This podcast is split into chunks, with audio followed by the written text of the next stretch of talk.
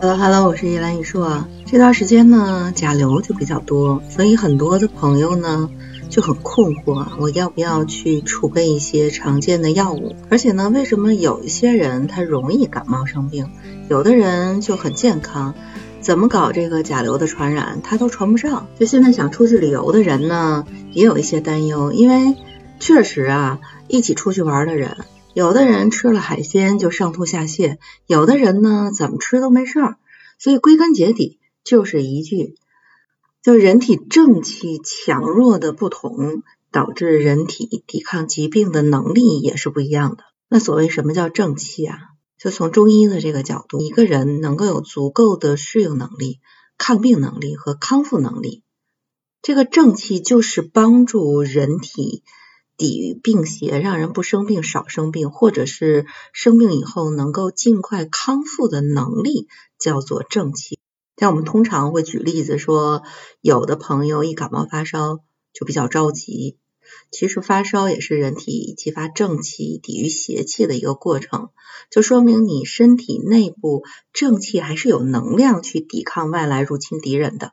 那一个人呢，如果从来都不发烧感冒，也不代表就一定没有问题，而很可能呢，是因为你经常就体弱多病，身体里的正气还没有力量和外来侵入的这个敌人去做斗争，所以你也不会发烧。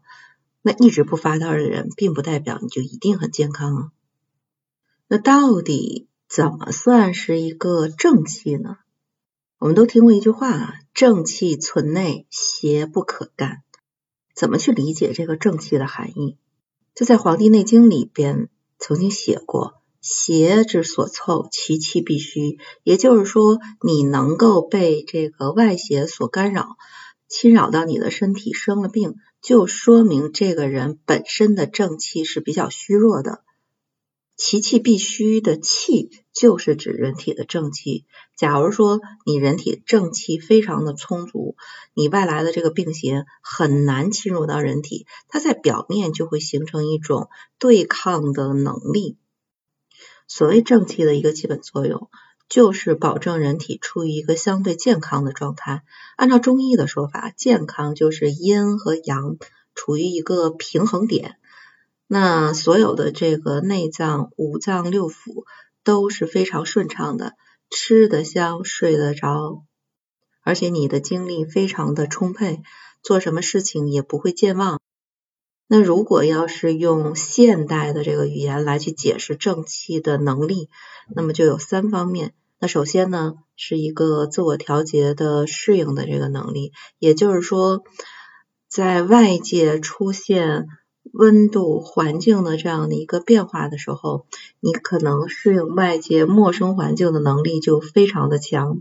假如说正气不够的话，你适应环境的这个条件和能力就相对来说显得就比较弱。比如说你出去旅游，大家一块儿出去玩儿，有的人呢到外地就会出现水土不服、上吐下泻；有的人呢能吃能睡、跑跑跳跳，也不会出现说我认床睡不好觉的这样的一个状态。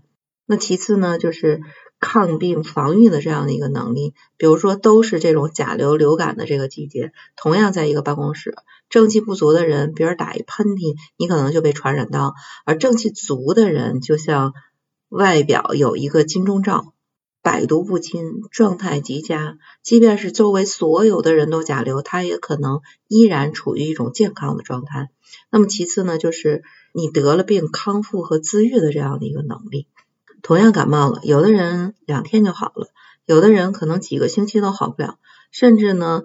感冒的症状消失了，又出现了肺炎的这种症状，这就是康复能力强弱不同的一个表现，也是说你内心就是你真正的人体里边正气足不足的一种表现。就为什么人会出现这种正气你的余额不足的这种情况呢？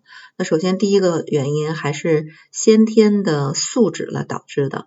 先天的条件对个体是有非常大的影响的。有些人先天条件好，体质就好，正气就强；有些人呢，比如说像早产儿啊，或者小的时候喂养条件不好啊，有一些脾胃病啊，那这样子的话，先天条件不足，体质就很虚弱，正气就显得不足。那么第二个呢，就是如果一个人年纪渐长、年老体衰。随着这个年纪的增长，随着你身体的逐渐的减弱，正气也逐渐的去流失。那么第三个原因就是各种生活不良的习惯，比如说你长期处于一个高度紧张的一个工作的这个节奏，高度压力大的这样的一个工作环境，导致你不断的去熬夜，缺少运动，甚至呢为了缓解的这个压力又过度的饮食。或者是不合理的这样的一个节食。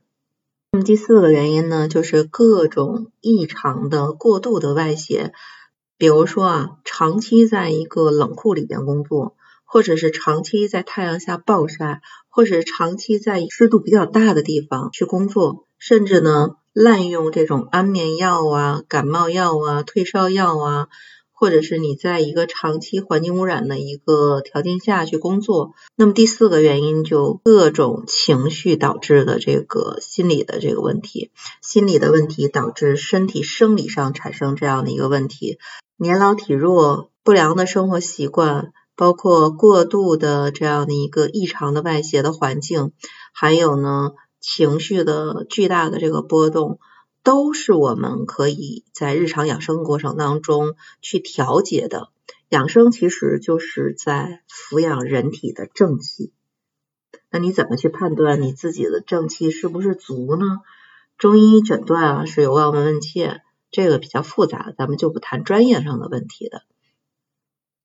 但是普通人啊，大概也可以看一些门道出来，比如说。一个人正气非常足的时候，他的睡眠好，精神足，说话的底气也足，不容易感到疲劳，而且呢，胃口也很好，记忆力也超级的强，而且不容易生病啊。就算生病呢，病了之后恢复的时间也非常的短。那同样的呢，你旁边有一个人正气不足。可能他的目光就没有神，精神上呢也没有饱满的一个状态，而且呢平常表现就容易疲劳、记忆力衰退，而且面色黄暗、声音低微、反应迟钝，吃饭也吃不下、睡也睡不着，经常可能甲流感冒就传染上了。而且呢，一旦甲流感冒生病了，这个病程相对来说都会比较长，有割了一个小口，愈合的时间也会特别的长。如果这样的一个状态超过了三条，而且不是偶尔发生，是持续了一段时间，那有可能就是你的正气已经不足了。那怎么去养这个正气呢？首先第一条就是要养你的静。其实王阳明第一家训。说的就是勤读书，因为读书呢，古人读书的时候就好像在跟古人去交流的这样的一个感觉，而且呢，在读书的过程当中呢，增长见识，你会培养自己内心的一种安静和宁静的这样的一个气质。王阳明曾经说过非常非常有实践的一句话，叫“日间功夫，绝纷扰则静坐，绝懒看书则且看书。”是以因药而病。这个读书是可以让人静下心来，改掉心浮气躁的毛病。而且现在呢，我们所有的这样的一个工作环境，压力节奏都非常的大。静下心其实就是让你紧绷的这样的一个神经松弛的这样的一个手段。所以呢，你看自古儒家、道家、佛家对修禅定、静坐都情有独钟。因为静之后，你才能真的长养你的正气。像大学里边就曾经讲过，静而后能安，安而后能虑，虑而后能得。有了静气，才有所得，有所收获。古往今来呀，大贤成就都离不开大静。所以时不时的呢，每天花五分钟的时间坐下来，安静的读书。或者是安定的禅坐，都有助于舒缓你紧张的这样一个神经。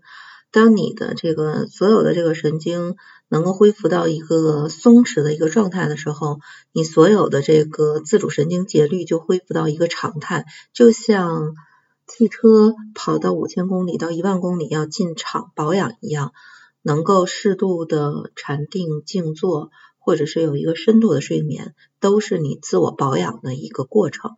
那么第二个呢，其实吃饭是人生的第一等大事儿，也是呢人体正气的一个来源。就人的正气，其实不光是要靠先天之气啊，因为先天之气用完了，生命也就终止了。人的正气是需要不断的用后天的食物来补充的，所以怎么吃一定要营养均衡。《黄帝内经》其实讲的很清楚啊，五谷为养，五果为助，五畜为益，五菜为充。人健康是必须要吃五谷的，五谷是养命的，因为五谷里边大部分都是种子。种子代表生命的延续，一般种子的生命力就是最旺盛的。自古以来，这个种子的这种食物就是用于养生的。像我们知道的这个好的这个有机小米啊，熬出来是带那个粥油的，这个小米粥喝下去就能够补虚损、开肠胃。经常喝小米粥的人，或者是再稍微加一点点的其他的中药，睡眠都会非常非常好的。当然啊，瓜果蔬菜肉食都要均衡的吃，不能刻意避开某一样，缺食挑食都是不能达到营养均衡的一种坏习惯。那另外呢，其实喜怒忧思悲恐惊对应的都是人体的心肝脾肺肾，七情六欲不能得到一个正常的状态的话，也是影响人体正气的一个重要的因素。比如我们都知道，大怒、郁怒都会引起肝气太盛。那导致肝木克脾苦太过，脾气被郁，就产生了肝脾失调。那最后的结果就是茶饭不思，吃完饭之后肚子又胀，而且消化不良，这就是典型的七情失调克上正气的这样的一个例子。所以保持人体正气充足，必须要有一个好心态。那么另外呢，顺四时以养正气。人法自然，人顺四时。如果你按照四时的春温、夏热、秋凉、冬寒这个规律来养生的话，就可以减少疾病在你身上发生的概率。《黄帝内经》讲了，春生、夏长、秋收、冬藏。那我们按照四时的春夏养阳，秋冬养阴，就可以保养你身体的正气。生病了怎么办？扶正祛邪就是中医的根本的疗法。